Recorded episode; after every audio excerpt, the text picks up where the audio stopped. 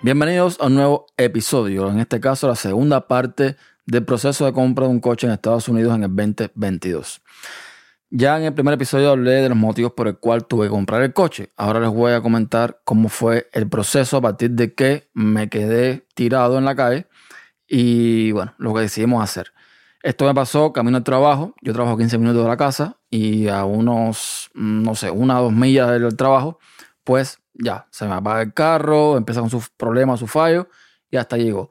Entonces, eh, bueno, llamo a mi mujer y le digo, mira, pasó esto, tenemos que tomar una decisión porque eh, aunque podamos reparar este carro, que el proceso de reparación no, es nada simple, pues me hace falta un carro para mañana, para trabajar, porque es que no podemos eh, estar con un solo carro para aquí y para allá cuando tenemos horarios distintos.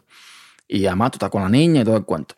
Bien, eh, lo que decimos al final fue que al día siguiente, eso fue el martes pasado, el miércoles yo iba a pedir el día sin paga en el trabajo e iba a ir a resolver el problema del carro.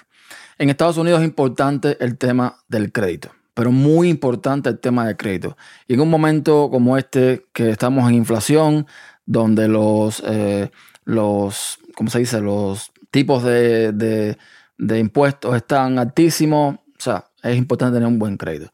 Tal es así de que, por ejemplo, si entramos ahora mismo a la página de mi banco, los intereses que obtienen para los coches son los siguientes.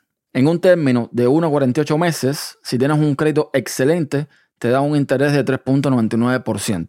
Si tienes un crédito malo, malo, muy malo, pero vaya, no, sin crédito, un 15%. O sea, entre 3.99 y el 15 está el rango de, de créditos, ¿no? De 49 a 66 meses, con un crédito excelente te dan un 4.49% de interés. Y 67 meses o más, un, un 4.89% con un crédito excelente. En nuestro caso, nos dieron el, el término de 49 a 66 meses, 66 meses para ser exacto, nos dieron el interés a 4.49, que es lo mejor que tienen ellos para ofrecer ahora mismo. Para que entiendan la, la diferencia, el coche eh, que teníamos ya, el Honda Fit, el que tengo yo ahora, cuando lo compramos en 2018, el interés que nos dieron fue de 1.5%. O sea que eh, eh, es bastante grande el tema del interés con inflación. Pero de nuevo, si tienes un crédito malo o un crédito más o menos, el interés sube bastante, sube más de 5%. así que como están las cosas, bastante complicado. Entonces, ¿qué podíamos hacer nosotros? Teníamos dos opciones. Podíamos ir al dealer directamente y refinanciar con ellos, o mejor dicho, financiar con ellos el carro a los intereses que ellos pongan. Los dealers en estas fechas están dando intereses bastante interesantes por determinado tipo de tiempo, porque ellos quieren ya salir de inventario, que no tienen mucho, y eso voy después. Pero nosotros decidimos ir con el banco directamente, primero porque el banco ya nos conoce, además está viendo el historial de pagos del, carro anterior, que ya terminamos de pagar este, este año. Entonces, eh, bueno, creí que era lo más sano, o creímos que era lo más sano, y efectivamente fue lo que hicimos. Yo fui al banco, primero que todo, ahí pedí un préstamo, eh, me lo dieron a la hora sin problema, me dieron el, veredicto de si me lo dan o no me lo dan, a la hora me lo dieron sin problema.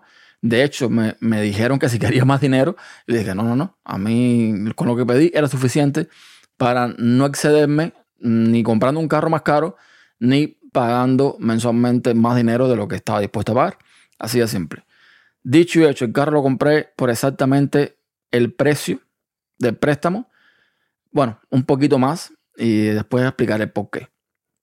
Pero así fue como lo hicimos. Así fue como eh, dimos el primer paso, que es obtener un, un préstamo para comprar el carro. Si tú tienes millones y puedes ir a pagarlo al cash, pues bien, aunque creo que la gente, aunque tenga millones, no, no hace esto, porque un carro se evalúa desde el momento en que tú lo sacas del dealer. Entonces, bueno, no es una, no es una decisión inteligente en muchos casos. Total, que en la tercera parte ya les haré cuento de cómo llego al dealer y cómo empieza el proceso de selección para la compra del carro. Hasta un próximo episodio.